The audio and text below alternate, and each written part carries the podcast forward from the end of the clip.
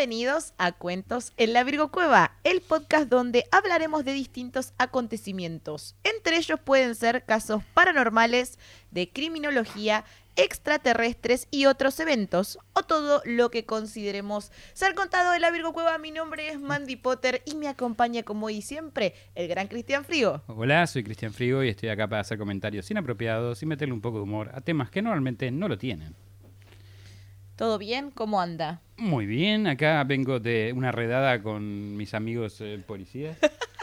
No, este... Es Constantin, estás como modo... Sí, voy a exorcizar un demonio eh, de... que tengo en los intestinos. Claro. Me encanta. ¿Y ustedes cómo están del otro lado? Contéstenme en sus casas. Bien, Mandy, mal, Mandy, del orto, Mandy. Comenten que me encanta leer los comentarios cuando me contestan. Sí, eh, vos la ves y se le iluminan los ojos. Se me, la mirada, todos. Me, me- ah. Eh, también les queremos recordar que si nos escuchan en Spotify o alguna otra aplicación de podcast, los invitamos también a que le den suscribir y eh, a la campanita en YouTube. Estamos cerca de los mil seguidores y nos gustaría llegar a ese número en YouTube. Así que si nos quieren ayudar o también a través de nuestro link de eSponsor, porque les gusta nuestro contenido, porque nos quieren ayudar, nos pueden dejar alguna donación ahí, ya que no estamos monetizando este contenido y bueno, no nos viene mal un ayudín. Para limpiarla al piso de la cocina. Pero bueno. extra Nada, vamos grasa. a empezar con el tema de hoy. Debo admitir que me obsesioné mucho con este caso. Y e hice algo que nunca hice. Bueno, lo hice una vez, pero lo hice muy mal. Esta vez lo hice mejor. Ustedes saben que yo no manejo el idioma del inglés.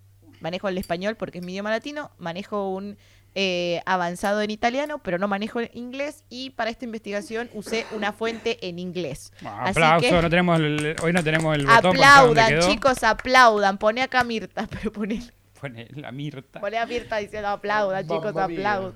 Eh, así que no, no se burlen si hay algo medio ratatá, porque hice lo que hice lo que pude. Hice lo que pude con lo que tenía. Eh, pero bueno, vamos a empezar. This is Mandy's. Mientras hablaba en spanglish de golpe, con una pronunciación horrible. Si ustedes que están escuchando esto son fans de Stranger Things, fue la serie que inspiró este episodio, ya que durante toda la última temporada el personaje de Eddie Manson me recordaba a este caso. Para mi sorpresa, o no tanto, resultó que el personaje de Eddie en cuestión estaba inspirado en nada más y nada menos que en Damian Eccles. Sobre todo la parte del fin. No, no voy a No. Y en los tres de West Memphis, donde el pánico satánico de la época, la necesidad de encontrar culpables, superó a la ficción. Así que vamos a empezar. Esto se va a picar, Se, se va a picar se va a picar. Y después se va a fumar. Sí, ojalá. Damian Eccles y Jason Baldwin eran adolescentes que vivían en el pueblo de West Memphis, un pueblo bastante aburrido donde no había mucho para hacer. Como Ohio. Sí. Eran los noventas, más específicamente 1993. Tanto Damian como Jason tenían algo en común. Eran los raros de su escuela. no. Eh, eran los raros de su escuela y de su pueblo. Iban siempre vestidos de negros o con remeras de bandas de heavy ¿Vestían metal. de negros? O sea, iban tipo de. de no, iban siempre vestidos de negro, con ropa negra. Como yo. Te están cancelando, todos los afrodescendientes te están cancelando. Bueno, ya me cancelaron tanta gente. Sí. Pongan la línea. Damian, Ahí hay No una hay. línea de cancelamientos. Damian vivía, no sabe qué. Usted es un nuevo colectivo que quiere cancelar a Cristian Frigo. Póngase en la línea, güey. tipo, y había una fila de gente. El más cancelado. Tipo, llenaban solicitudes. Quiero cancelar. Ahí va, va, va Mati va a decir. Tiene que pagar impuestos. Claro, tienen que pagar impuestos. Que vienen a cuentos directos. Ojalá. De una manera que entre plata. Damian vivía con su hermana, su madre, su abuela y su padrastro en una pequeña casa rodante de dos, do- de dos dormitorios. Su familia era notablemente Un pobre. duplex era eso. Claro. Y es- era un tres ambientes. ¿No era un dos ambientes? Era más de, Ah, grande eran donde vivo yo. sí, claro, dos ambientes. habitaciones, un tres Alta ambientes. casa rodante, amigo. No tanto, ¿eh? Eran, era un tráiler, boludo. Y estaban, había cuatro toros. No, eso, ese pasa en el futuro. Claro. No, no spoiles. No se pierdan el capítulo Eh, que va a venir dentro de un par de semanas. Sí, por Dios. Eh, por Después Dios. volvemos en el pasado y ponemos un link acá. advirtiendo que, que se viene un capitulazo Sí. después de este. Eh, bueno, su familia era notablemente pobre. Estaba interesado en la magia, profesaba la religión de la Wicca y estaba interesado en Aleister Crowley. Aleister, ¿se dice así? Siempre lo pronuncio como el culo. Eh, Damian era el típico adolescente que llevaba eh, que le llevaba la contra al sistema. Era un sabiondo que sentía que estaba rodeado de idiotas. Yo no sé si él sabía Todos. esto, pero yo pienso esto. Tipo. Y aparte era rebelde y se masturbaba en lugares donde los demás adolescentes no se masturbaban. no, no creo que necesitara masturbarse. Le iba bastante bien con las chicas. Ah, mira al rarito. Y porque ser dark siempre ¿Garpa? garpa. Mm. A mí de adolescente me re gustaban los Yo no darks. existían los dark de adolescentes. Es más, Estaban es, los es floggers. más, es más, yo estaba viendo a Damian Eccles y, y ahora de grande y estaba pensando, pero mira qué facha que tiene este ¿Te chabón. escuchaste? ¿Tu marido te- te va a poner celoso? Yo estaba diciendo que tiene facha. Sí. Nada más, no te estoy diciendo ninguna otra cosa. Ok. Tengo ojos para ver. ¿Qué, ¿Qué? ¿Qué pasa, Mati? ¿Qué ¿Qué pasa, pasa, Dios? Mati? ¿Te, estás cagando? ¿Qué pasó detrás de cámara? Cuando creyentes de, eh, de alguna religión se le acercaban para hablarle eh, sobre religión, él les decía que había hecho un pacto con el diablo. Le tiraba un pedo en la cara. claro. Evidentemente, solo para llevar la contra, quizás para alejarse y que todo el mundo se alejara de él, para man- quizás también para mantenerse a salvo de los bullies, ¿no? Como mantener esa imagen de chico malo, chico Te peligroso. metes conmigo, te metes con claro, Satán. para que no le hagan bullying, para que no le rompan las pelotas. Además, Damien era poeta y tenía un gran coeficiente intelectual, eh, a pesar de haber desaprobado eh, varios grados del secundario. Y a pesar de seguir a Lester Crowley. ¿Y eso qué tiene de malo? ¿No es, ¿No es un asesino Lester Crowley? No sé, no estoy segura. Líder de culto mínimo. Es un líder de culto y hay muchas, este, entiendo yo que muchas eh, bases de la magia las elaboró él. Mira. No sé, me, me- capaz me estoy confundiendo con otra persona. Una vez escuché un podcast en italiano de él, pero no me acuerdo tanto. Mm, Y además que- escuché capítulo de leyendas, pero no me acuerdo tanto. Sí, yo perdón. no me acuerdo tampoco bien. Eh, Demasiada información pasa por este bueno, cerebro. capaz hacemos un capítulo de él en el futuro. Eh, lo pensé, pero no sé. Vamos a ver. Jason Baldwin vivía con su mamá y con sus hermanos. Era el hermano de Alec Baldwin. También, no, también provenía de una familia pobre. Era súper fan de la era el hermano de música. Alec Baldwin, No, porque era una familia pobre. sí. Los Baldwin son ricos. y sí. Era súper fan de la música, como por ejemplo Diuchu. ¿De, de qué? ¿De YouTube? Diuchu, Ah, mira. Era fanático del bono. sí. Quiero decir que odio Diuchu. ¡No! ¡No! Pero tiene un par de canciones que están buenas. Sí, es verdad. Me gustaban los 2000, pero ya no. beautiful day. No sé. Como que en algún momento Bono me dejó de parecer tan bueno. Sí, Nadie es realmente tan desde bueno. que salió en South Park, me parece. No vi South Park. Que hacía, cagaba, cagaba con... hacía soletes gigantes y hacía una competencia de soletes. Y si bien no estaba ampliamente interesado en No, la perdón. magia... Al ¿Qué? final él era una mierda, en realidad. ¿Cómo? No era que cagaba, él era una mierda. Ah, ok. No, no vi South Park, boludo. No, pero es muy bueno ese capítulo. Y si bien no estaba ampliamente interesado en la magia, le parecía interesante lo que Damian le contaba. O sea, es como que él eh, no le interesaba ser mago o estar en la Wicca. Pero bueno, nada, bancaba el flasheo místico del amigo. Tipo, Sí, no sí. se burlaba del amigo. "Güey, está bien, rey. Sí. Me encanta tu flasheo místico. Como cuando Campos me habla, un amigo mío me habla de cámaras y de lentes y de cosas así, le digo, sí, mira. Pero para mí, esos son los amigos de verdad. Los que no entienden un pedo de lo que estás hablando. Y medio por ahí le chupan huevo, medio le interesa y te escuchan igual. Tengo otro amigo que le dice, ¿vos te das cuenta que no te estoy escuchando? Yo no, loco, banquen a sus amigos. Como que se va, se- nos vamos del cuerpo y se queda hablando un rato largo. Como Homero cuando pone las. Sí, tú quédate aquí. Yo me iré. Homero, tienes que prestarme atención. El mono ahí.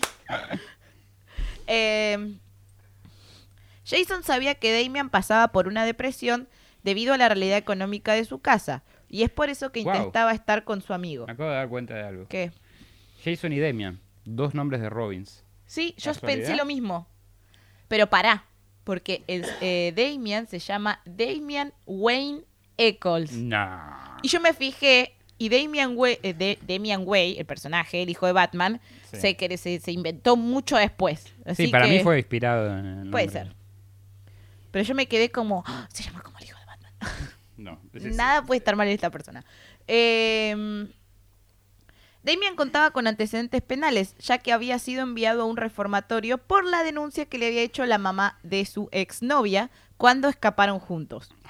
En realidad intentaron escapar juntos, no llegaron a escapar juntos. La policía los encontró en un tráiler, ¿En otro tráiler? se- semidesnudos de la cintura para abajo. Bueno, la parte importante, ¿no? Claro. Y estaba Jason ahí también en el mismo tráiler. Era un trío ese. Estaba- no, estaba. ¿Nunca te pasó que tu amigo está en onda con alguien y se va a coger otro cuarto y vos te quedás ahí No, segundeando? Pero a mis amigos le pasó. Claro, ah, claro, que vos sos ese amigo, claro. Bueno, a mí me pasó Seba, muchas gracias veces. por tanto. Hacete el dormido, Seba. le decía. Seba, te entiendo tanto. Eh, la misma habitación. ¡Qué asco, boludo! Donde sea, cuando era joven, me chupaba todo. güey. Sos un asco. Yo no, a mí me ha pasado de amigas que se han ido a la, al cuarto y yo me quedé en el living. Y después se movía toda la, ca- la casa. Me quedé en el living. Uy, se- Esto pasaba, ¿viste? eso pasaba porque vos te movés como un boludo. No, pará, está mal agarrado esto. Vos seguís. La agarraste mal. La agarraste mal, tipo. Ahí está. Bueno, volvimos. Ahí Volvimos. está. Estoy, chu- estoy chueca, boludo. Ponete, ponete centrada. Para los que están Centrate. escuchando en, es- en Spotify o en... Se cayó la cámara. Se cayó la cámara. Eh, Porque ok. estaban garchando acá al lado. Sí. Eh, nada, era, era, segundeaba al amigo. Estaba segundeando al amigo. después le- cuando estás poniendo el le- te sacás el sudoku, una toallita. eh, Basta, basta de esto que estás relatando. me le parece un secás horror. la cola. El punto Le es decís, que, ¡vamos, puede! el punto es que eh, la policía los encontró porque la mamá Con las manos en la denunció. masa. Sí. La verdad, que inoportuna la policía cortando el polvo. Corta la mamá polvos. los denunció porque decía, no quería que la hija salga con Damian porque decía que Damian la quería iniciar en eh, la magia negra. En realidad que quería iniciar la... Casi, pero no. Parecido, beso negro. Me voy de aquí. Esto ha sido todo. Ponemos gracias. a nuestra nueva mascota del carpincho a... a- Sí, el garpincho ahí. El garpincho, sí. no, El garpincho equivoqué de nombre. cíclope. Sí. Por fin conseguimos un, un garpincho. La cosa es que los metieron preso. A Jason no. Metieron Y preso. si no estaba haciendo nada. a yo- Damian y a la Estaba jugando a a la la Play en el pibita cuarto, esta de la cual ni anoté el nombre, chicos. A la, ¿Le a la pusieron los novia. pantalones antes, por lo menos? Sí. Eh, y los detuvieron por eh, robo y allanamiento. Porque ese Por- no era su tráiler. Claro, no era su tráiler. Bueno, Ellos pero- se había alargado, Hicieron robo y ahora no sé si se robo, había pero- alargado a llover. Se Se, iban a escapar, se habían alargado a llover y ahí por donde vivía Damian, que era un barrio bajo de esos barrios de Estados Unidos que son todos trailers mega pobres, bueno, se metieron en uno que estaba abandonado. Mm, Y se pusieron a agarchar. Se pusieron a agarchar y el amigo se quedó ahí a hacer el se fue aguante. a jugar a la Play. Claro. A jugar con el celular a la Ni viborita. siquiera existía nada de eso. Nokia Era el no estaba. 93, no estaba Nokia todavía. ¡No! Eh, estaba ahí el amigo, no sé, estaba, estaba contando las estrellas, qué sé yo. Ahí con la cara de. Claro, de ese momento que estás como... No estoy acá, no estoy No acá. estoy acá, no estoy escuchando, la la la la, tipo... Y ¡Magia! digo. y cayó la poli y se lo llevó. Eh, ¿Por qué el amigo no le, si estaba en el mismo tráiler, hizo allanamiento también? Bueno, qué sé yo. No sé si estaba literalmente ahí. Bueno, no sé. Estaba en la misma cama. en el No, mismo capaz que estaba afuera. Ok. Eh, Esperando ahí bajo la Claro, abajo de la lluvia. Sentado en la esquina pensando está. cómo fue tan gil. Estaba Ya ahí. Eh. ¡La pusiste! La ¿Podemos seguir cuestión, la cuestión es que a la piba la sacaron al toque, de, o sea, la, la- la mandaron de nuevo con la madre y al chabón lo mandaron a un reformatorio de menores. Eh, Por garchar en lugares abandonados. sí, y por allanamiento de morada. Que en realidad no sé por qué roba, allanamiento de morada. Si tiene que haber alguien Eh, morando ahí para que haya un allanamiento de morada. Bueno, en, durante este tiempo que estuvo en el internado, conoció a Jerry Driver, un personaje del cual hablaremos más tarde. Eh, y si bien podríamos decir que la vida de estos dos adolescentes era gris y común, pasaban buenos días en, la compa- en compañía uno del otro, ¿no? En esa amistad de amigo piola de- secundario. Eh, era un jueves por la noche. Por lo general, entre semanas, Jason tenía que quedarse en casa con sus hermanos menores, mientras que su madre trabajaba eh, en el turno noche en una empresa de camiones de eh, West Memphis. Mira. Pero ese día había sido el último día de clases en Marion High, Ma- Marion High, High, High, ¿se dice los secundarios? Sí. High Ma- school. Marion High School. Jason había terminado... Estaba- pensé que estabas por hacer un high hit. no, no, dije, no, Mandy, ¿qué está no, pasando? no. High. High. Eh, hi.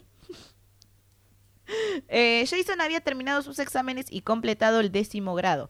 Para felicitarlo y agradecerle el trabajo que había hecho tanto en la escuela como cuidando a sus hermanos, su mamá le había hecho eh, arreglos para que él estuviera libre esa noche. O sea, no tenía que cuidar a los hermanos. Bien. Estaba en casa de Damian celebrando con sus amigos. Los padres de Damien, mientras tanto, habían planeado una noche para ellos en el nuevo Splash Casino, Ah. que había abierto recientemente en Mississippi, a unas 50 millas al sur de Memphis. Pam Eccles y eh, Joe Hutchinson se dirigían allí para, eh, para una divertida noche. Pero le habían dejado a los chicos, o sea, a los dos hijos y al amigo, eh, alquilado, alquilado películas eh, para que vean en VHS. O sea, como que chill los padres. Le dijeron, bueno, 1993. a uno, claro. Era, era igual, era un planazo en el 93 eso, tipo. Yo tenía un año, pero para posteriori era un planazo igual. O sea, qué sé yo, el pibe había, había sido un buen hijo, había ayudado a la madre en la casa, le había ido bien en el colegio, entonces le dijo, bueno, ¿sabes qué? Hoy no cuidas a tus hermanos, anda, disfruta con tu amigo. Los padres del amigo le dijeron, mira, viene tu amigo, te alquilamos unas pelis, quédate acá con tu hermana, todo chill, se ven unas pelis, se cagan de risa, todo bien. Ese era el plan de jueves. Eh, Jason había ido, este, igual que Dominic, que era su novia de ese momento. Ah, los- Jason también tenía novia. no, no, la novia, era la novia de ese momento ¿De Demian? de- de Demian, con la que se había intentado escapar, ya se separó. No, Jason no tenía novia. Oh. Los cuatro adolescentes estaban viendo un video llamado Leprechaun, una película de terror reciente. Sí, Leprechaun. Eso. Cuando Michelle escuchó eh, algo que sonaba afuera. Mi trébol. Era de un duende la película que estaba buscando su, su boya de oro. No, no, no. Pero esto que va a pasar no está bueno. Apartando la cortina, le gritó a su hermano y a sus amigos que se vayan a esconder. Y Jason eh, recordaría más tarde que pensaron que era un juego. Pensaron que le estaban haciendo una joda. Pero afuera en realidad estaba la policía. De vuelta. Sí, otra vez. Siempre Jason, interrumpía la mejor parte. Sí. Jason corrió a la habitación de Damien mientras Michelle se dirigió a la puerta. Cuando Jason volvió, volteó hacia la, hacia la sala de estar y los oficiales tenían a Damien esposado. Eh, este.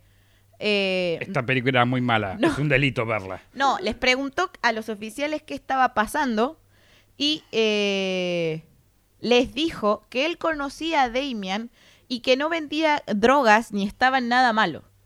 No, no, las drogas no las vendió, eh, las, tenía yo ya antes. Y les dijeron que se sentaran en el sofá, tipo a las dos chicas y a Jason. Ok. Eh, cuando preguntaron por qué, no les dieron motivos y después entró otro policía y le preguntó si él era Jason eh, Baldwin, a lo que él dijo que sí, y entonces le dijo que él también estaba bajo arresto. Eh. Cuando le preguntaron por qué, dijo, le dijeron que por asesinato, ¿Mm?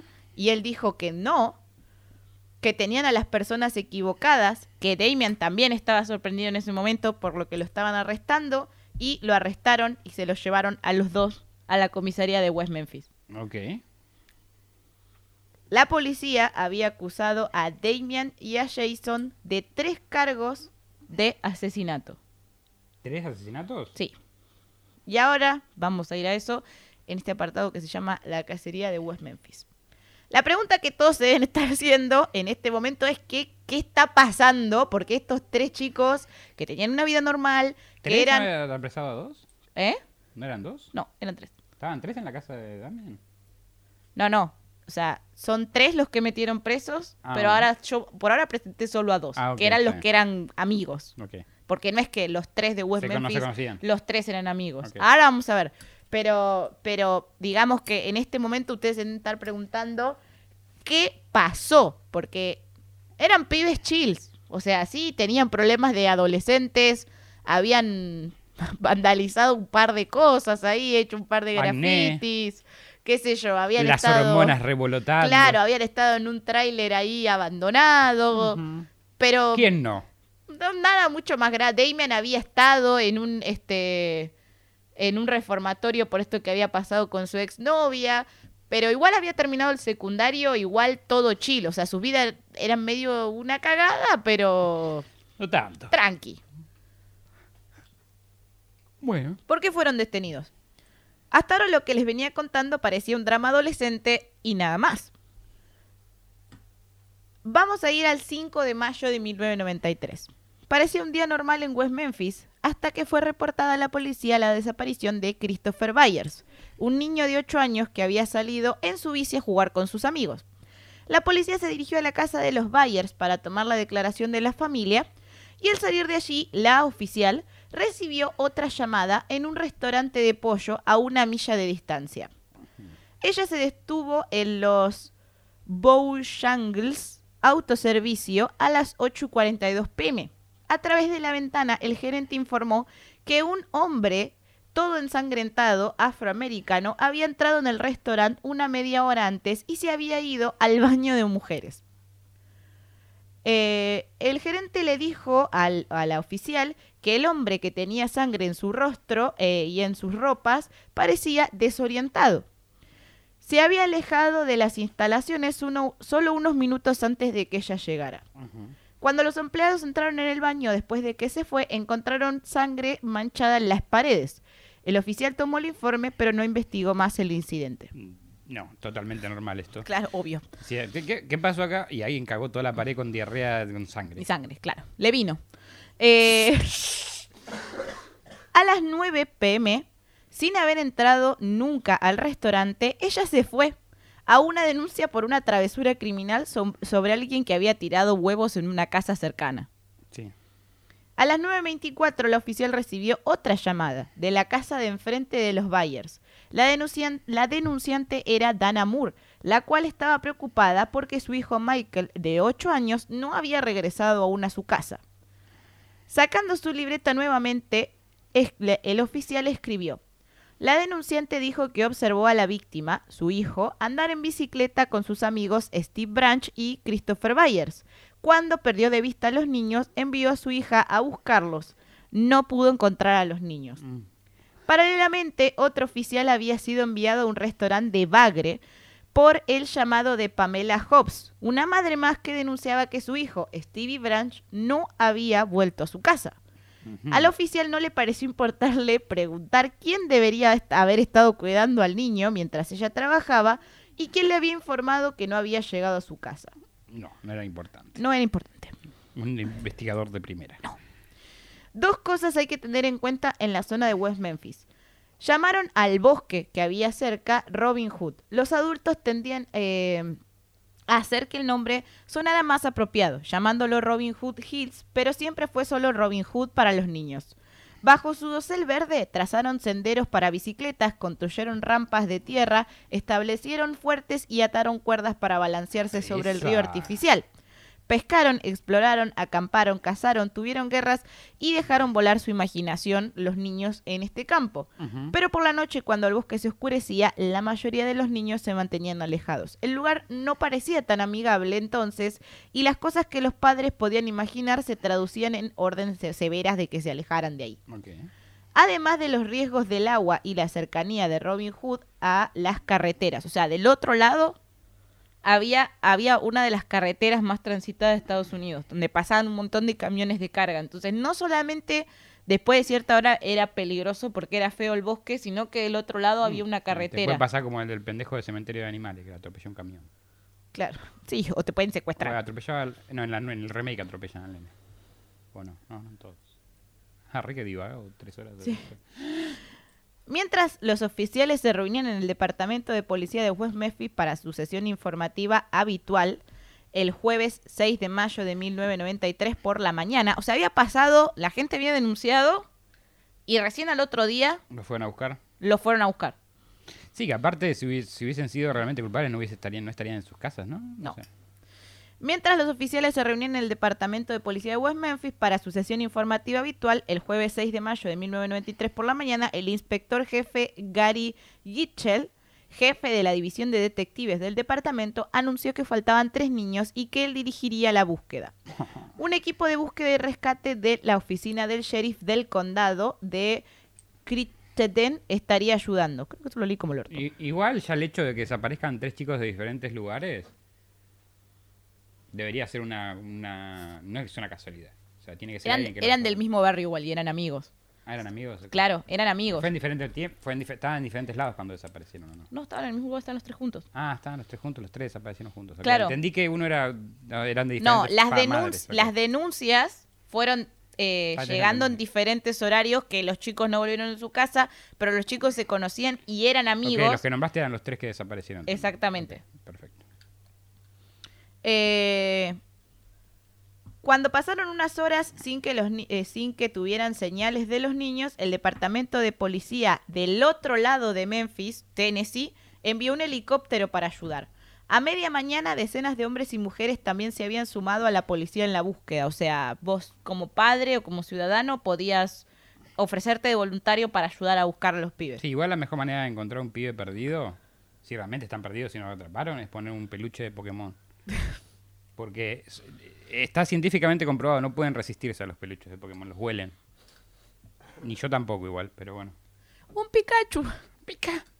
Pica, pica. Detectives y ciudadanos comunes revisaron patios, estacionamientos y varios edificios del vecindario, incluso algunos que aún estaban dañados por un tornado que había azotado la ciudad el año anterior. La búsqueda más intensa, sin embargo, se mantuvo centrada en el bosque.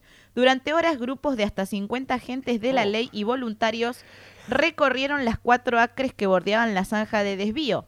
En un momento los buscadores se reunieron en el borde del norte del bosque, cerca de las carreteras, eh, y marcharon hombro con hombro por el bosque hasta que emergieron al otro lado, cerca de las casas del sur. Ok. Steve Jobs, eh, Jones, un oficial... Steve Jobs. No. Steve Jones. Voy a inventar el iPhone en esta situación. No, maldita sea, no me dejan equivocarme. Ese no, otro. Ah, Otro, otro Steve Jobs. Steve Jones. Jones. Jones. Ok. eh, un oficial de meno- eh, menor del condado estaba eh, pisoteando, o sea, estaba como caminando por ahí, cuando vio cerca de un barranco eh, que había como ahí como una zanja de agua, una zanja principal, un río que, que cruzaba ahí, que se había hecho puntualmente para que el agua de las, de las inundaciones no creciera e inundara la zona. Hicieron como un río no eres como un río, es como una Canal. zanja, un canal. Eh, y vio algo en el agua. Así que envió por radio lo que había encontrado y pidió refuerzos. Y lo que había encontrado era una zapatilla de niño flotando en el agua. Ok. Por lo, o sea, la, y la, la zona había sido Una registrada. zapatilla de niño flotando en el agua que Sí. es como un barco de rata. Claro. Si te pones en... en- Lo raro es que habían registrado un montón de veces esa zona y nadie había visto nada, pero este, pero en algún cierto horario todos se fueron y este chabón se quedó como por ahí Sí, y la encontró y ahí alertó y llamó. sí. Eh, Ahora falta encontrar la otra zapatilla Sí. para, tener el par. bueno, el sargento Allen, vestido con zapatos de vestir, pantalones, camisa blanca y corbata, fue el primero en entrar al agua. O sea, se metieron al agua a ver si o sea, estaba encontraban algo más. Estaba turbio con, bar- eh, con barro que agarraba los zapatos en el fondo. ¿Viste cuando te hace Sí, como te- sopapita? Te, te, te succiona, a pongo Eh, la cola ahí. Qué horror, boludo. Está todo sucio, además. ¡Qué asco! Ah, Allen levantó un pie Las burbujas se juntaron a su alrededor y flotaron hacia la superficie. El lodo debajo de su zapato hizo un sonido de succión. Entonces, una forma pálida comenzó a elevarse No, en el agua. Enterrada. Lentamente, ante los ojos horrorizados del resto de los oficiales, el cuerpo desnudo de un niño, arqueado Desnudo. grotescamente hacia atrás, salió a la superficie. Eran alrededor de las 13.45. Lo busca- los buscadores regresaron al bosque, porque obviamente Pueblo Chico, Infierno Grande se esparció rapidísimo que habían encontrado un cadáver. eh, pero ahora solo dejaban entrar a ese sector a los detectives de eh, Gitchen, que era el jefe de, que estaba investigando. En las siguientes horas se encontraron de la misma manera los cuerpos de los otros dos niños. En tanto, Michael y Stevie se notaba una gran violencia en sus cuerpos. El cuerpo de Stevie tenía golpes fuertes en la parte izquierda de su rostro y hasta incluso mordeduras. El cuerpo de Christopher Byers contaba con una particularidad. Sus testículos y pene habían sido arrancados. La noticia del hallazgo de los cuerpos corrió rápidamente por West Memphis. La prensa no hablaba de otra cosa. Incluso se filtró información de cómo habían sido encontrados los cuerpos. Mm. El jefe de la policía, Gitchell, declaró que estaban realizando las investigaciones en el caso y que todos eran sospechosos y que tenía tres redes de sospechas. Uno, que había sido alguien de la familia. Dos, que había sido un desconocido que estaba de paso. Tres, que había sido un culto o pandilla satánica. Cuatro que había sido vos. Aliens. Aliens. Aliens. Aliens. la cuarta. El pánico, sata- el pánico satanista recorrió rápidamente West Memphis también. Pudo haber sido Ronald McDonald. Claro. Ese payaso desviado. Ita. sí. Dos mujeres llamaron para declarar que habían escuchado en el bosque de Robin Hood ruidos de ceremonias satánicas. ¿Viste que siempre que dicen algo hay gente que llama para avalar esa información sin tener ningún tipo de Sí, sí, sí, sí, prueba? es así, ¿eh? Sí, sí, sí, sí, yo lo escuché, yo lo vi. Yo, Yo lo vi vi, con. María Marta, estábamos acá y lo vimos. Lo ¿Vos lo escuchaste, María Marta, o no? Yo lo escuché, yo lo escuché. Está al fondo. ¡Sí, lo escuché! Se están filtrando cosas. Siguieron buscando, no sé hacer otra voz. Siguieron buscando en el lugar de los hechos y encontraron algunas prendas de las víctimas dadas vuelta. Y lo, lo que decían que era llamativo es que las prendas estaban, había como una madera, o sea, como un palo de madera, como una rama clavada y la ropa estaba como clavada ahí, que era para que no flote, como para que quede ahí en el fondo. Ok. Las prendas estaban dadas vueltas y estaban limpias, o sea, no, no tenían sangre. Ok. Ah, Em. eso es peor. No sé si es peor. Ya no sé qué es peor. La escena del crimen era muy particular. No había evidencia física. La escena estaba limpia de sangre. O sea, el agua, el barro, todo lo que estaba alrededor, no había casi nada de, de- de rastros de que esa haya sido la escena del Capaz nos crimen. mataron ahí. Yo tengo la teoría de que no, pero ya vamos a llegar a eso. Teniendo en cuenta que las víctimas debieron haber perdido mucha sangre, los cuerpos tampoco presentaban picaduras, siendo que la escena del crimen estaba llena de... O sea, es un bosque. Sí. O sea, si Pero vos- abajo del agua igual. Sí, pero previamente a eso, Peces, entre que capaz. los desnudaron, lo golpearon, no sé. Eh, las pocas huellas que se tomaron en el lugar se mandaron a analizar, pero nunca fueron retirados los resultados. No, El nos olvidamos. El forense fue llamado dos horas después del hallazgo y luego de dos semanas seguían sin enviarle los resultados a Gitchell, quien ya se encontraba desesperado para ese momento. ¡Pero mandame los resultados! Claro. Encima tiene un bigotete ese policía. El bigote el místico de bigotete, los policías. sí.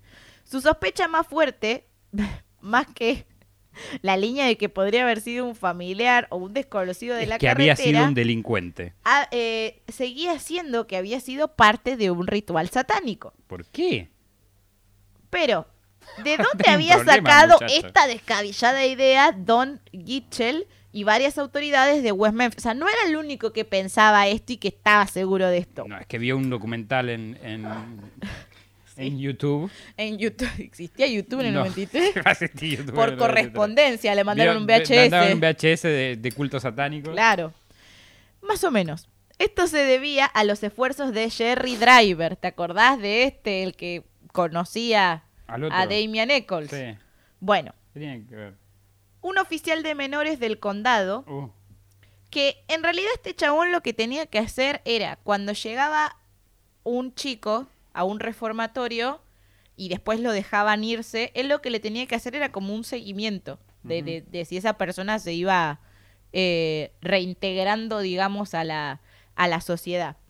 El tema es que este loco decía que era especialista en eh, satanismos y en cultos. ah, mira. Eh, pues, eh, p- porque ¿cómo? Obra de Dios. Leyeron el título. Sí, sí, leyó tres libros y se recibió. Es especialista, como nosotros en podcast. Sí, especialista en... po- Bueno, hicimos 30, 50 capítulos nosotros. Sí. Eh, este señor, ni Ese eso. señor no hizo 50 capítulos de cultos. Por lo menos para ser especialista de culto tiene que tener dos o tres cultos en el currículum, no sé. Sí. El punto es que este chabón estaba obsesionado con Damien Eccles. Él estaba obsesionado con que Damien Eccles era satanista y cuando durante el tiempo que estuvo, a ver, yo entiendo igual, yo, yo entiendo para la Me época. parece un poco, o sea, poco serio basar tu teoría en un sentimiento. No, no, o sea, no, no estoy basando mi teoría en un sentimiento, estoy diciendo que, No, no, hablo del flaco este, ¿no? ah, no, bueno, sí, él es, es un loco. Es un loco, es un loco de no los puede ser 90. detective y ser tan descabellado. No, porque yo conocí a un chico que era satánico. Sí, es que el chabón en realidad no era detective, era un oficial de menores, Jerry Driver. El detective es el otro, el bigotete. Este era un oficial de menores y estaba obsesionado desde un año antes. O sea, lo de la novia de Damien y qué sé yo había sido en el 92. Claro. Entonces el chabón está obsesionado Seguía con, pensando en él. con claro, se, no solo seguía Le echaba la pensando culpa él, de todo. Subía al dólar. Fue Damien Eccles. Tal cual. De hecho, cuando encuentran, la escena- encuentran los cuerpos, él va a la escena del crimen y le dice al oficial, fue Damian Eccles. Sí, O ya- ya- sea, con pruebas sacadas del orto, tipo. Pero el chabón lo Acá que dijo, decía es que él notaba que había jóvenes que, que solamente se inculcaban al satanismo porque se podían drogarse y escuchar rock and roll Podían, y tener necesitaban, sexo. necesitaban, ah, claro, porque esas cosas no las hace gente que no es satánica. Claro, no, obvio. Esas cosas no son de Drogarse, Dios. escuchar rock and roll Sí. y tener sexo. ¡Wow! Tipo, si no sa- satanista no tenés sexo. No, es que a vos no te quería agachar nadie, querido. Claro, bueno, la cosa es que él decía que había jóvenes que se unían al satanismo o que decían ser satanistas para portarse mal, pero él decía que Damien Eccles no, que él era el líder de un culto y que él sabía que en algún momento iba a ser algo grave. Tipo, y en base a Quería eso... protagonismo la loca. Sí, sí, la loca, bueno, la loca... Odio a esta loca. O sea, yo no sé si esta persona... satanista. La, señor, quiero decirle, no me conoce, nunca va a ver esto, que No, lo odio. Ni siquiera tipo. habla tu mismo idioma. No, no va a entender. I, I hate, hate you. you. Ah. tipo, ay, la más in- bilingüe, tipo. Pedazo de idiota. Claro. La cosa es que este chabón había puesto como ya había instalado como esta idea en contra de que había satanismo en West Memphis y que había un culto y que probablemente Damian Eccles y su amigo este Jason estuvieran en ese culto y que probablemente esperándola cualquier cosa para la claro culpa. Damian sea el líder de ese culto y había como recontra instalado esa idea eh, Y el otro ten- siendo malo en su trabajo y no buscando, no encontrando ninguna otra otra cosa, lo siguió. sí Mira, mejor que nada a acusar a tres chicos que no sabemos. Bueno, Steve Jones, el que había encontrado el zapato, El, el- el hermano Steve bobo de Steve Jobs. realmente era el hermano bobo porque le creía a este chabón y trabajaba eh, como asistente de este chabón. Los asesinatos eh, con- conmocionaron, pero no sorprendieron a Driver. Le habían estado diciendo a la gente durante meses que esperaba que sucediera algo terrible. Cuando lo hizo, lo primero que pensó fue en Damian Eccles, un niño con era problemas a quien pensaba. Driver había estado observando durante aproximadamente un año desde El que, que había tenía sido problemas, eh, estaba viendo Sí, un no, el niño. que tenía, es- es- él era el que tenía, pro- era el que estaba obsesionado con un adolescente. Sí. Fue así como Gilcher y por sobre todo Driver se obsesionaron con culpar a Damian Eccles de los asesinatos de los tres niños.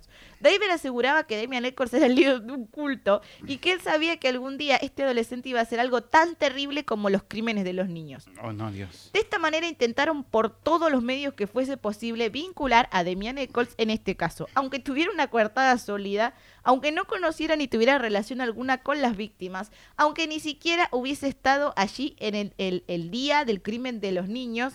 Em, No, esas cosas eran segun- secundarias. Sí. Porque no necesariamente tenés que estar en el lugar de la- del, del asesinato No, para ser obvio, para culpable, obviamente. Sí, no, fue cosa satánica. Este, no sé, yo a estos dos Raúles les deseo los pe- lo peor. Tipo. Raúl 1 y Raúl 2. Sí, Raúl 1 y Raúl 2. Las locas, le vamos a Para decir. eso contaron con la ayuda de Vicky Hutchinson, una mesera de 32 años, madre de dos hijos, la cual se ofreció como detective voluntaria. Ah, sí, porque eso es algo que uno se ofrece, ¿no? Sí, obvio. Y para esto usó a. Jesse Miss eh, Kelly Jr., un joven de 16 años con un leve retraso mental, con quien a veces dejaba a sus hijos o le venía a cortar el pasto a su casa. Ella le preguntó, o sea, esta mujer Sí. estaba siendo investigada por un problema con unas tarjetas de crédito, medio Ajá. fraudulenta.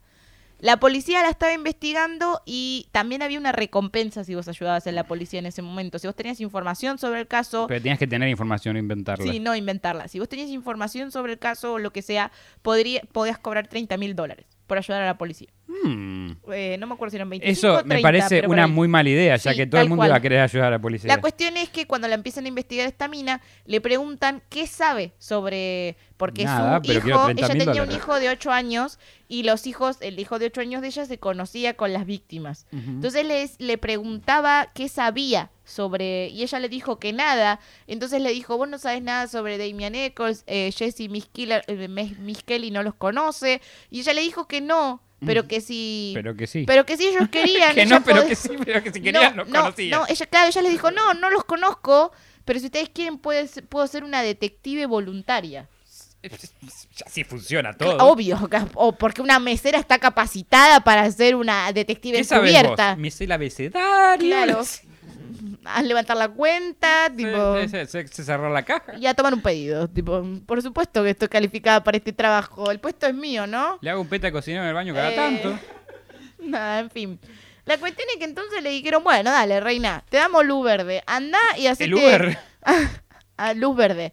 No, lo que hicieron fue tratar de hacer que Damian Eccles se enamore de la mesera para que le confiese que había matado a los pibes. Me parece un plan genial. Claro. El- eh, uno te- esto es menos profesional que. Usted va a ser. ¿Qué, qué va a decir Mati? Que el pibe ese no tenía 18, 19 años. Sí, Mati, Ah. Más mesera- pedófilo ilegal todo esto lo podía hacer y era la Mati, policía lo que lo estaba ¿Te impulsando. puedo pedir algo? ¿Me traes un poco de algo de tomar? Ay, sí, a mí también, Mati, ya que está. Y, y un- claro. y unos huevos revueltos con Sí, panceta, también. gracias. Gracias, Mati. Em, O Dios. Vamos a empezar a decirle Dios. Dios. Claro, Dios. Bueno, nunca se olviden que Jessie Miss Kelly tenía un level retraso mental. Ajá. Eh, entonces ella le preguntó si conocía a Damian Eccles y a Jason Bel- Baldwin. Esta le contestó que solo conocía a Jason de la primaria. Le preguntó eh, también si era cierto que Damian practicaba magia. Y le dijo que sabía algunos rumores, o sea, él, el, el chico Sí. le dijo que sabía algunos rumores de que tomaba sangre, porque en la secundaria se rumoreaba que Damian Eccles tomaba sangre. Em, Y ahí dijo, jaja, lo percibí desde un principio. lo sospeché. desde un sospeché un principio. principio. Le pidió que se los presentara. O sea, ella le dijo que como ella quería incursionar en la magia, cuando los viera en el barrio, tipo, los invitara a su casa porque los quería conocer. Lo más bizarro de todo esto Es es, que que, pasó. la policía, sí, aparte de que pasó, la policía y los chabones dijeron, esta mujer no tiene ningún libro de magia en su casa, entonces este chabón no se lo va a creer. Y le prestaron una, una credencial de biblioteca para sacar libros de y- magia. Y, sacó eh, Paren, y magia uno- para dummies. Sí, no, y uno de los libros de magia era el instructivo de Calabozos y Dragones, el juego de rol. Tipo, Alta magia. Alta magia, amigos. Este, ah, por favor, cosas de los noventas. Gracias Dios que nací en los noventas. Magia para tontos, así. Y mi adolescencia fue en los 2000, porque la verdad No, debe yo haber sido jodido ser adolescente. Yo no era adolescente 90. en esta época, era, era, Eras era niño. puberto, claro, sí. No, eras niño, es verdad. Bueno, yo tenía un 86 año, vos tenías 6, 7. Sí. Eh, Mati, ¿tiraste algo? Sí. El apoyabazo, tío. Está bien. Dios, perdón. Bueno, la siguiente vez que los chicos estuvieron en el vecindario, Jesse cumplió con su palabra y se los presentó. No fue mucho lo que se relacionaron, a- aunque Hutchinson declaró haber tenido una relación pasional, aunque no física, Pasional, no física. o sea, como pasional de que me enamoré de platónicamente de, era. vos, pero nunca cogimos, porque sos menor de edad y eso estaría mal y me meterían presa por eso. Claro, pero el plan era Eh, que se enamore igual. Claro. En el cual él le había confesado los asesinatos de los tres niños y le había llevado a una reunión de brujas. Ajá, una reunión, había una Sí, reunión de brujas. reunión. Era como la reunión de brujas del Mercosur. Claro. Era la bruja de, de cosa así. Uruguay, la bruja de, la- de- de Argentina, la bruja de... ¿De dónde es esto? Memphis. De West Memphis, De claro. Arkansas, de, Tennessee. Sí, hoy estuvimos eh, en la hoguera, hicimos unas cosas y... Yo sobreviví a la hoguera, ¿podés creer vos? So- so- so- sobreviví a los juicios de Salem y terminé acá atrapado en el A Memphis. mí me pusieron en la hoguera y solo sentí cosquillas. Maldigo a todos, a Su hijo todos. de 8 años también declaró que eh, jugando en el bosque Tenía había relación visto, pasional, no me digas no, eso. había visto a Demian y a Jason hacer rituales satánicos con niños. Ah, Pero la declaración más importante fue la que la policía le hizo a Jesse Miskele Jr. Ay, pronuncié como ¿A el orto el nombre. Jesse. Miskele- Mis- Miskeli Jr., el que tenía un leve retraso. ah, ok, sí. Eh, por este tiempo había una recompensa de 30 mil dólares para quien pudiera ayudar o aportar información para el caso. Lo interrogaron, engañándolo con la idea de pedirle ayuda. Ajá. Pero lo hicieron sin un adulto o un abogado presente. O sea, como que le dijeron, eh, ¿querés ayudar a la policía? Vení y declara. Tenía acá el arma, la, la, la, Te vamos, a hacer, te, te vamos a voluntario hacer, también. te vamos a hacer unas preguntitas y, te, y al toque perro te vas a tu casa y te damos la plata. Sí. Y el chabón Dijo, dijo, bueno, plata fácil". ¿por qué no? Tipo, voy a decir la verdad y listo. Sí. La cuestión es que, mm, como digo, sin un adulto y sin un abogado, lo, eh, lo interrogaron. Lo cual, por si no sabías, no se puede interrogar a alguien sin su abogado.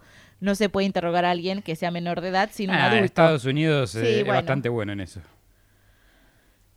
¿No salió Obama a reconocer que Mm. hubo torturas para durante cuando pasó lo de... Ahí viene el problema. La declaración de Jesse duró 12 horas. Mierda. Y bajo presión, le sacaron la declaración de que él había visto como Damian y y Jason abusaron sexualmente y mataron a golpe a los niños. Él dijo que solo impidió que uno de los niños, eh, Michael Moore, se escapara, pero que no participó ni del abuso ni del asesinato de los O niños. sea, ¿se inculpó él también? No, no, que él estuvo ahí, que él lo vio, que él evitó que uno de los nenes ¿Por escape. qué se evitó eso? ¿Eh? ¿Por qué evitó que uno de los nenes escape? No entiendo. O sea, él lo que dice es que él estaba en la escena, Sí. que él vio como Damian y Jason Sí. estaban matando a estos ¿Y pibes ¿Por qué él evitó? porque eran tres y uno se quiso escapar y que él lo agarró y lo volvió a llevar ¿Se de nuevo. Sí. Pero lo que dijo ¿Era que- leve nada más el retraso? No seas malo. Pero Pará porque no no terminé. solamente hundió a los otros, se hundió él. Parala, loca, parala. Raro. Y aquí es donde por fin llegamos al principio del episodio. Cuando la policía ¿Cómo? tuvo... ¿Al principio? Sí, claro, el principio del episodio Ah, te de- conté de que esto los... que estás sí, contando, de esto. que- De esto. Eh, yo les conté que los llevaron presos y que Sí. ellos no sabían por qué. Y era porque Jesse había declarado esto. Entonces la policía grabó de 12 horas de interrogatorio, solo 45 minutos, en donde le hicieron preguntas donde lo eh, llevaban a que le respondieran lo que ellos querían. Y acá viene el punto. La declaración fue falsa. Lo, lo, no, es que no se sabe qué pasó. Porque no hay registros, porque nadie estaba con Jesse. Solo lo tuvieron detenido 12 horas. No se sabe si lo torturaron. montón de tiempo Claro, eh, y pensá que también es, es eh, un chico que es muy fácil de engañar, que es muy fácil de, Mm. de- de manipular. Entonces es como que ellos lo tuvieron 12 horas ahí bajo presión y después lo que Jesse va a decir es que en un momento estaba tan... eh, tan se te sentía tan hostigado y tan perseguido que simplemente le dijo a la policía lo que quería escuchar de él para que lo dejen ir a su casa. O sea, ni siquiera dimensionó lo que estaba diciendo. No se dio cuenta que se estaba inculpando a sí mismo. Él solo pensó, bueno, si le digo a los policías lo que ellos quieren escuchar, que es que Damian Eccles y este eh, Jason eh, mataron a los chicos y que yo lo vi, me van a dejarme a mi casa y chau. Y de hecho la declaración tiene un montón de, de inconsistencias. Como por ejemplo que le dicen, ¿a qué hora fue? Y él le dice, a las 9 de la mañana. Y le dice, ¿estás seguro? No. Porque eh, desaparecieron a la tarde. Ah, bueno, entonces a las 2 de la tarde. Ajá. ¿Estás seguro? Me parece que ya estaba anocheciendo. No. Bueno, entonces a las 4. Es una estupidez. ¿Estás esto. seguro? Te juro que es así. Te juro que es así, está documentado. Mm. ¿Entendés? Y se agarraron de esa acusación para meter a tres personas presas. Y me encanta que nadie pudo hacer nada al respecto. No. Hasta el día de hoy. Pero no quiero spoiler. Vamos al juicio de la liberación. Así fue como Jason Baldwin, de 16 años, Damian Nichols, de 18, y Jesse Miss Kelly Jr., de 16, fueron detenidos por el estado de Arkansas West Memphis. El primero en ir a juicio... Tenía que ser Arkansas. Sí.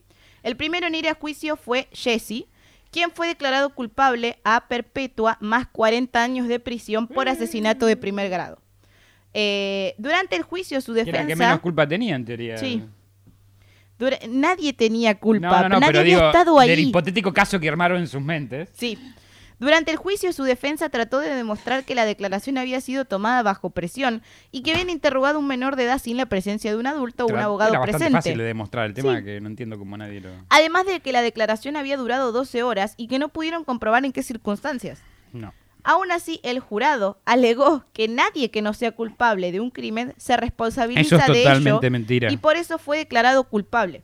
Sí, pero en este momento la gente no era tan consciente de las declaraciones Falsas. obligadas o falsas o ¿Sabes cuántos presionadas. crímenes, cuánta gente inocente debe haber ido en cana, sobre todo en esas épocas, por, por declaraciones, lo que se llama declaraciones extorsivas?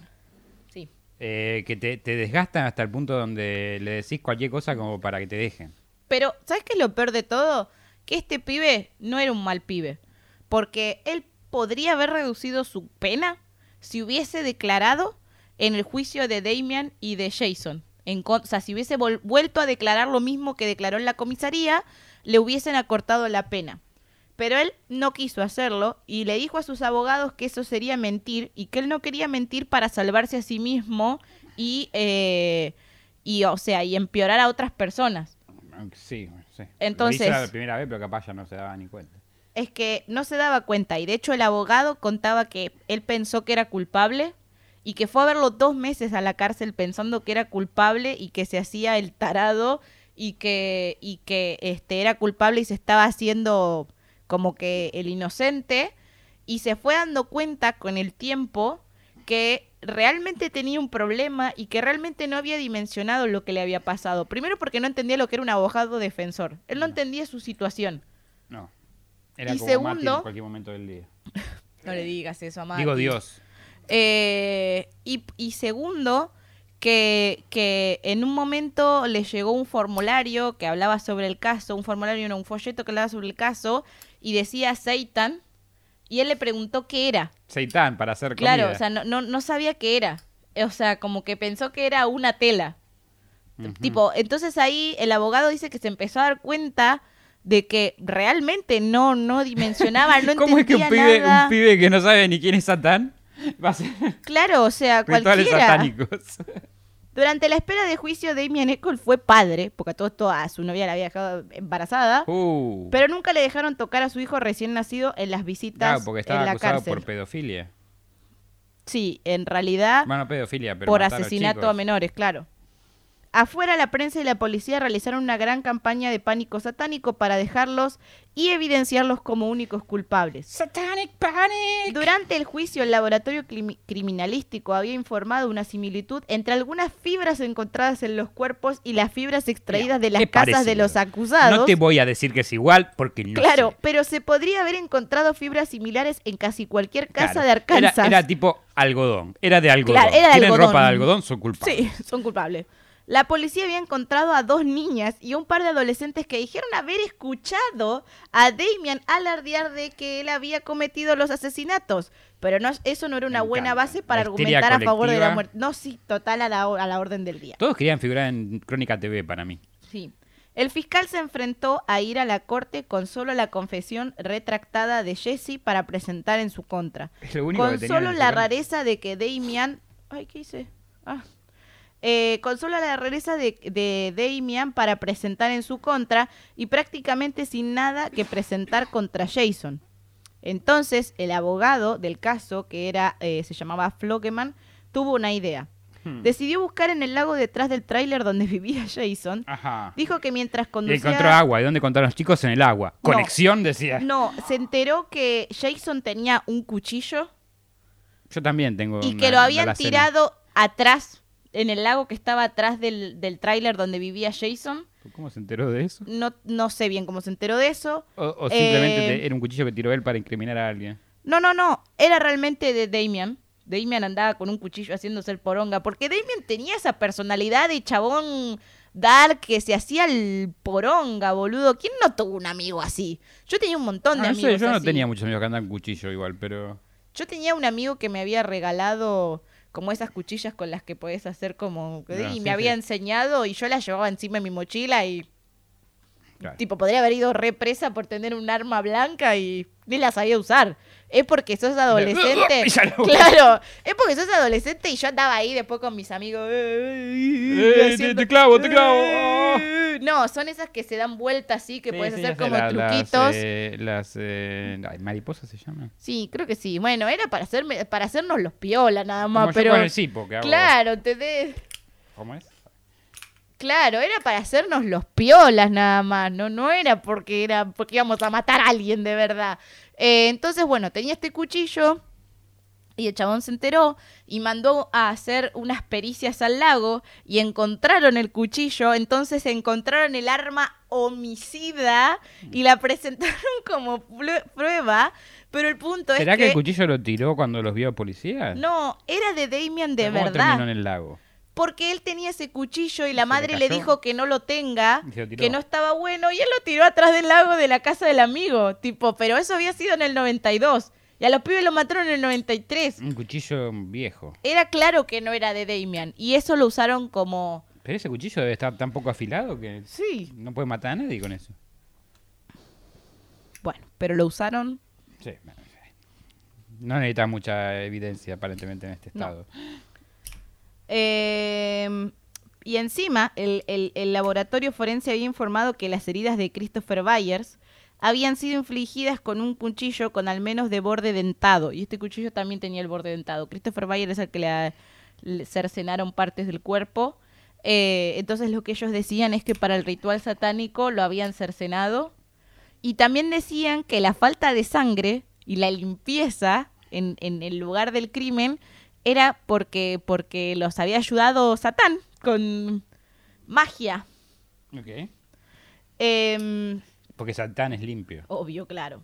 Sí, si algo sabemos que Satán limpia antes de irse. Jason, atónito por su arresto, apenas sabía dónde estaba y mucho menos dónde estaba su caso. Em, ¿No estaba su caso? Claro, o sea, no, no, no. Vos imaginate que de golpe lo vinieron a buscar, Ah, lo sí. metieron preso, no sabía qué estaba pasando, no sabía cuál era su caso.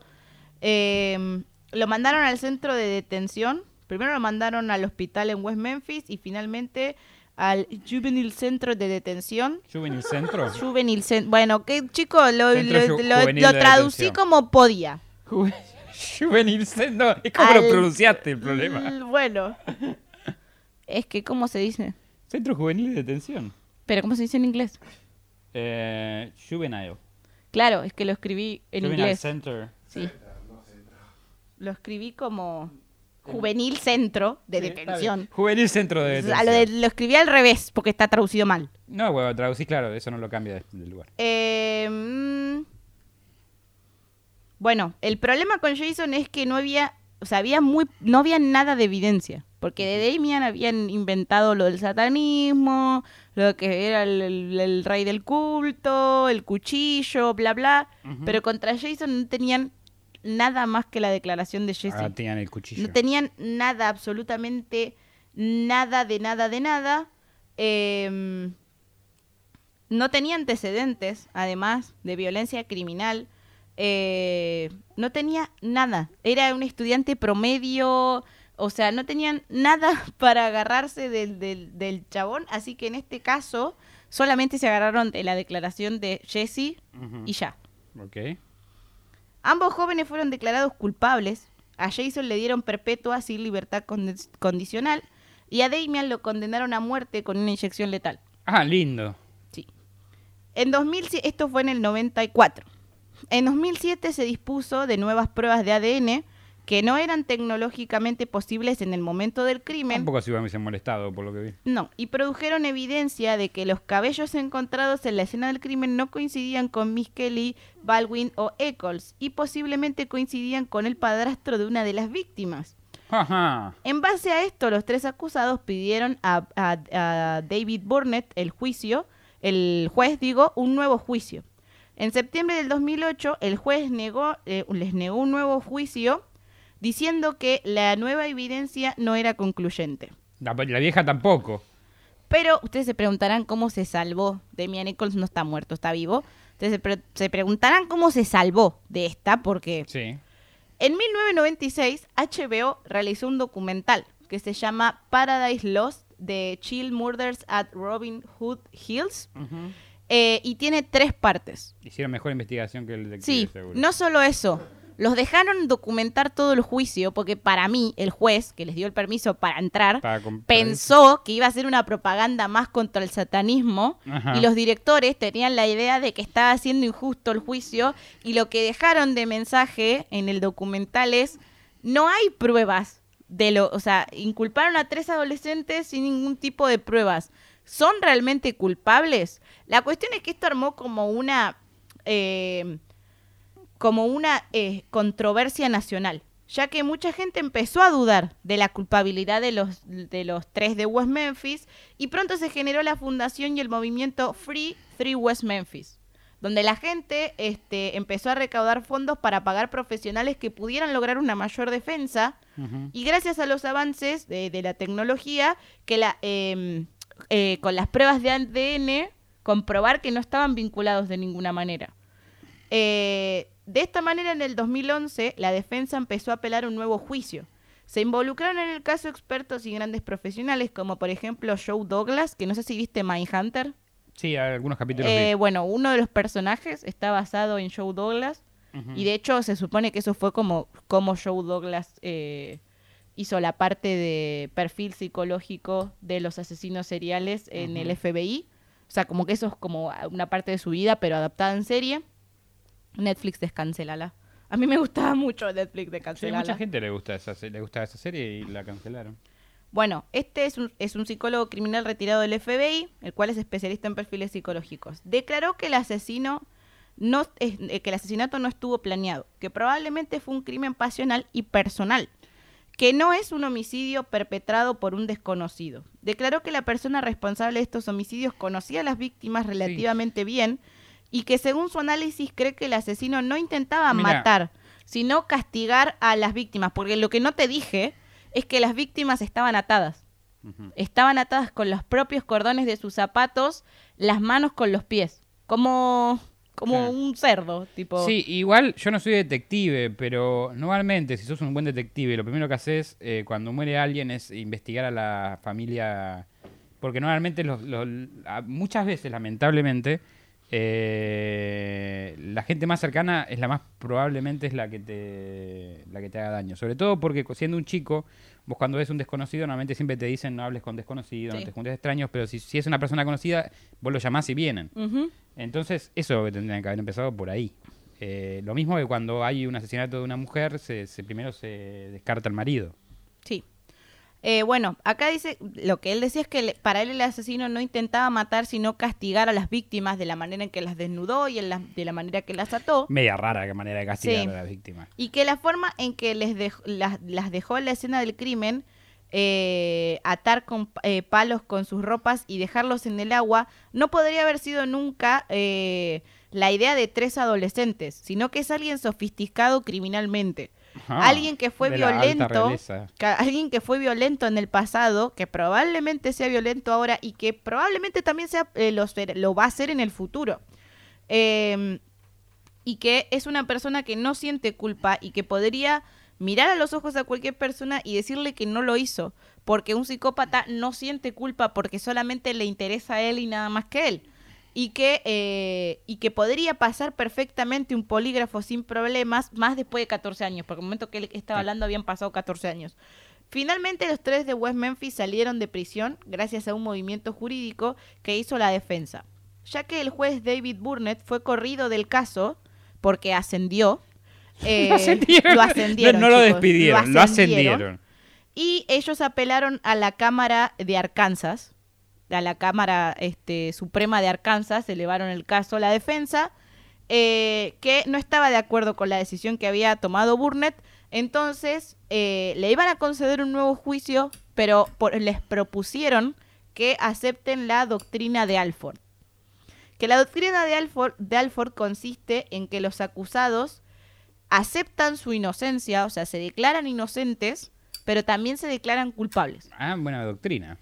Entonces, ellos se dijeron al momento del juramento que eran inocentes, pero que lo que más les convenía era declararse culpables para poder salir de prisión, sobre todo a Damian, que estaba esperando para ser ejecutado y para que para este momento ya habían pasado 18 años. Ah, la mierda, 18 años por un crimen que no cometiste.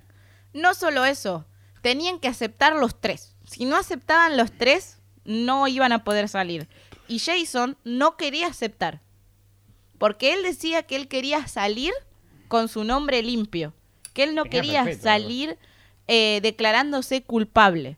Y la única forma en la que, de- en la que aceptó fue cuando se reencontró con Damian y habló con Damian y se dio cuenta de que si él no aceptaba a Damian quizás moría, o sea, moría antes de- del, ju- del juicio y que a- aparte el juicio iba a tardar años, por lo cual iban a estar mucho más presos. Jesse aceptó al toque, entonces bueno, finalmente aceptaron los tres, se hizo una audiencia y ahí es donde se declararon inocentes y culpables y salieron libres. Mira qué, qué rara la doctrina esa. güey. Somos inocentes culpables. El caso se cerró después de esto, pero los tres quedaron ante la ley como culpables y con antecedentes penales. El Claro. caso en la actualidad. Son inocentes, pero se declaran culpables como para que queden los antecedentes, supongo. No, son inocentes, pero ante la ley se declaran culpables. Ah, ok. O sea, para la ley ellos Es son medio- es culpables. ridiculez, pero- Es ridículo, sí. Y como la ley ante la ley ellos son culpables, pero la ley toma como válida la, el tiempo de pena de pena cumplido para liberarlos. Ok. O sea, es como que la ley le dijo, listo, vos te declaraste culpable, cumpliste una pena de 18 años, Igual bueno, te bronca, libero. Qué bronca sí, sí, que la audiencia me, me da bronca. Declararte culpable algo que sabes que no hiciste. Sí. A mí, a mí el final de esa audiencia me dio ganas de llorar. Era como, dale, loco. Bueno, Damián E- E- Eccles sigue luchando por limpiar su nombre. Quiere que el caso vuelva a abrirse, pero no solo el de él, sino el de Jason y el de Jesse. Eh, y además que se encuentre al real asesino. Porque a todo esto no Sí, se no te- olviden que nunca dieron con la persona Pero no que... estaban buscando. No, ya está, es como que... Dijeron estos son, Son ya estos está. son, chau. Eh, en junio de, de mil. de cualquiera. En junio de 2022, o sea, este año, en pasado junio, Damian subió a su cuenta de YouTube una actualización del caso. Y quiero agradecerle a Rosalía, eh, que es la persona que hace nuestras redes sociales, es la que hace TikTok, eh, la que me ayudó a traducir este video, porque como yo les dije, soy un culo con el inglés, pero más o menos escrito me manejo con un poco de ayuda del traductor, pero escucharlo en un video, la verdad es como que no entendí demasiado, entonces le pedí si me lo podía traducir, el video duraba como una hora y media, así que se fue una hora y media de video, eh, y me ayudó más o menos. Y por eso le súper agradecemos, por la verdad. Gracias, gracias, Rosalía. Em, donde dice que se volvieron, o sea, Damian contaba que se volvieron a juntar donaciones para contratar especialistas y para que él y los otros dos culpables se les realice nuevamente una prueba de ADN para poder demostrar su inocencia y que no tienen nada que ver con el caso. O Qué, sea, que ignora- qué, qué- qué- qué bronca que tengan que ellos resolver el caso por la policía. Solo para limpiar sus nombres. solo para además. limpiar sus nombres por algo que no hicieron. Mira, estaban viendo Y esta- Nunca es- terminaron de ver la película. Bueno, tampoco. pero esta petición fue rechazada. Ah, Y lo que la jueza le decía es que por qué no se había hecho el ADN cuando estaba preso. Y lo que Damien le decía, si, che, un ADN para la, para la prisión 4. pero aparte lo que Damien decía es que en Arkansas hay una ley que dice que una vez que vos estás sentenciado no te puedes hacer un ADN para comprobar tu inocencia. Y La que, era- eh, y que él se lo hubiese hecho todas las veces que se lo hubiesen pedido, pero que la ley se lo impedía. Y que ahora que él ya estaba afuera, que estaba libre, se lo podía hacer sin que la ley se lo impida. Eh, y que tipo hubo mucho maltrato en la audiencia, que no lo dejaron entrar, que todas las personas de la corte no tenían barbijo, pero a que él no lo dejaron entrar si no se ponía el barbijo, que lo hicieron esperar como una hora Por afuera con la prensa, tipo, o sea, el chabón ahí lo dejaron solo, tipo en el playón de ¿Y los demás estacionamiento. también están peleando o él es el único que.? No sé, no nombró que los demás estuvieran ahí en el video. Ok. Eh, así que eso la verdad es que no lo sé.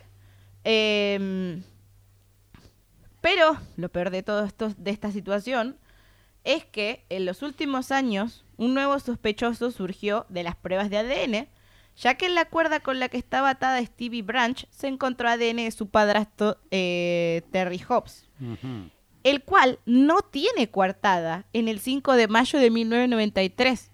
En el 2007, la vecina de a tres casas de donde vivían los Hobbs declara haberlos visto por última vez con vida a Hobbs con los otros dos chicos. Eh, o sea, no, a Hobbs eh, con los tres chicos. Y que es... eh, lo que dice es que... el- esto no lo declararon en 2007, lo declararon en 2010. Que nunca la vinieron a interrogar Ajá. y que ella pensó que Hobbs había dicho que él había estado con, la, la última vez con los chicos. Ujú. Hobbs declaró que él nunca estuvo con los chicos, que él nunca los vio, no tiene coartada, cambió su coartada 80 veces. Ajá. Eh, una- la primera vez dijo que fue a buscar a la esposa porque no encontraba al hijo. La segunda vez dijo que él estaba con el padre de Byers y la madre de Moore buscando a los chicos que declaran no haber estado con él. Después otro día dijo que había estado con un amigo tocando la guitarra, que declara no haber estado con flaco él. po- ese flaco Eh, podía haber dicho cualquier cosa que no iba a resultar implicado, ¿no? Y este, y ahora, o sea, eh, la, la- que la vecina decía es que en el 2010 había carteles por todo West Memphis ya con, con toda la campaña, ¿no? De que los liberen. O sea, se hizo una campaña muy, muy grande. Eh, Johnny Depp, Meta- Metallica, de hecho, hace la música del, del documental que tiene tres partes, que se lo recomiendo, véanlo, está bueno. Eh, o sea, Johnny Depp, o sea, un montón de famosos salieron a, a contribuir con la causa. Todos los Eh, darkies. Sí, todos los darkies. to- to- to- todos los que hubiésemos salido si fuésemos famosos, chicos. Eh, Estamos saliendo ahora, mira. Claro. Bueno, y, y lo que ella decía es que ella pensaba que el chabón había declarado la verdad y que cuando vio, que se enteró que el chabón dijo, negó, ahí ella llamó para darle información de que ella se estaba yendo a la iglesia, porque nada, pueblo muy religioso, se estaba yendo a la iglesia en el auto con, el, con su familia para la misa de las seis y media y que vio que estaba Hobbs, o sea, este tipo Terry Hobbs, con los tres pibes, que lo estaba retando al hijastro, tipo lo estaba llamando y lo estaba retando, y que el hijastro no le daba pelota y estaba pelotudeando con estos dos nenes. Y que ella pasó con el auto y le dijo a Christopher Byers que se vaya a su casa. Le dijo, che, se está haciendo tarde, andate a tu casa, no sé qué. Y que el nene le dijo, no, no voy a hacer lo que yo quiera. la coche! Tipo, una cosa así, como que el pibe la mandó a la mierda. Y que ella se quedó como, ay, estos chicos, porque los veía siempre que estaban los tres juntos y que se estaban cagando de la risa y que siempre la estaban pasando bien. Y que esa fue la última vez que los vio con vida, que no se lo iba a olvidar y que estaban ahí con el Ah, padrastro. bastante claro, sí. Claro, o sea, ¿entendés? Como re mentiroso el chabón. Y después No, re asesino. tiene un montón de, de, de, de antecedentes de violencia.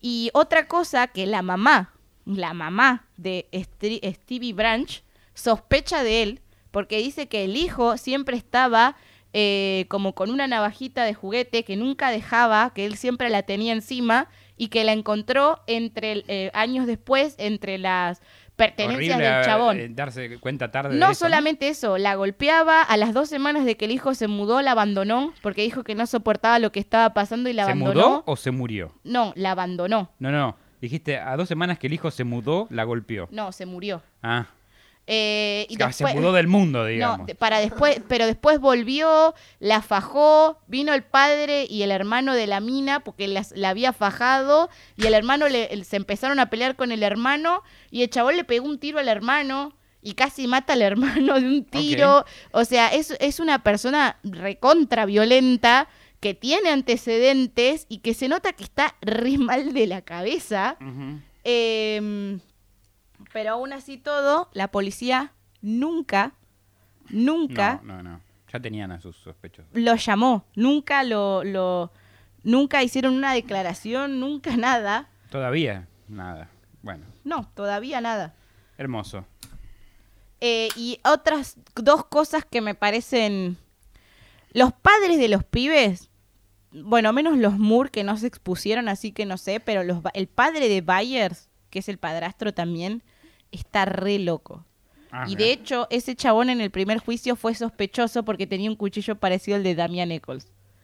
Otra cosa, los especialistas, No sé, estoy re loco, declaro. no, los especialistas en criminología terminaron diciendo que la que la laceración, se dice así, ¿no? Laceración de, del pene de, la Chris- cortura. de Christopher Mm. Byers fue por un animal salvaje.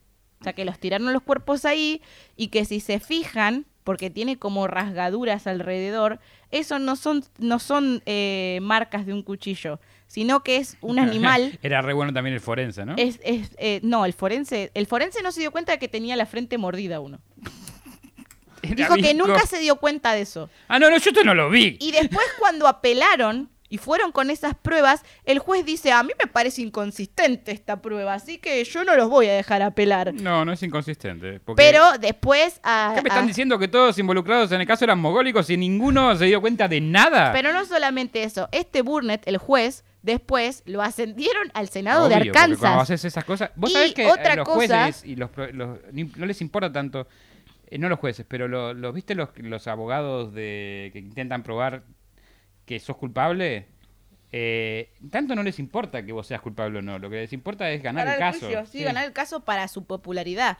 Y otra cosa, a lo y que guarda, hay en Estados Unidos sobre todo hay mucho hay mucha negocio entre jueces y cárceles porque les les provee gente. Sí. Pero no solamente eso. Más allá de que hubo un chabón obsesionado con Damian Eccles que le hizo la vida imposible al chabón. Sí, eh, más allá de la policía que funcionó mal desde el minuto cero, hay algo raro. En una parte del documental, el abogado le decía al papá de Jesse que él lo iba a sacar así le costara toda la vida. Y él le decía, lo dudo mucho porque todo el mundo sabe quién fue, pero nadie dice nada. Claro.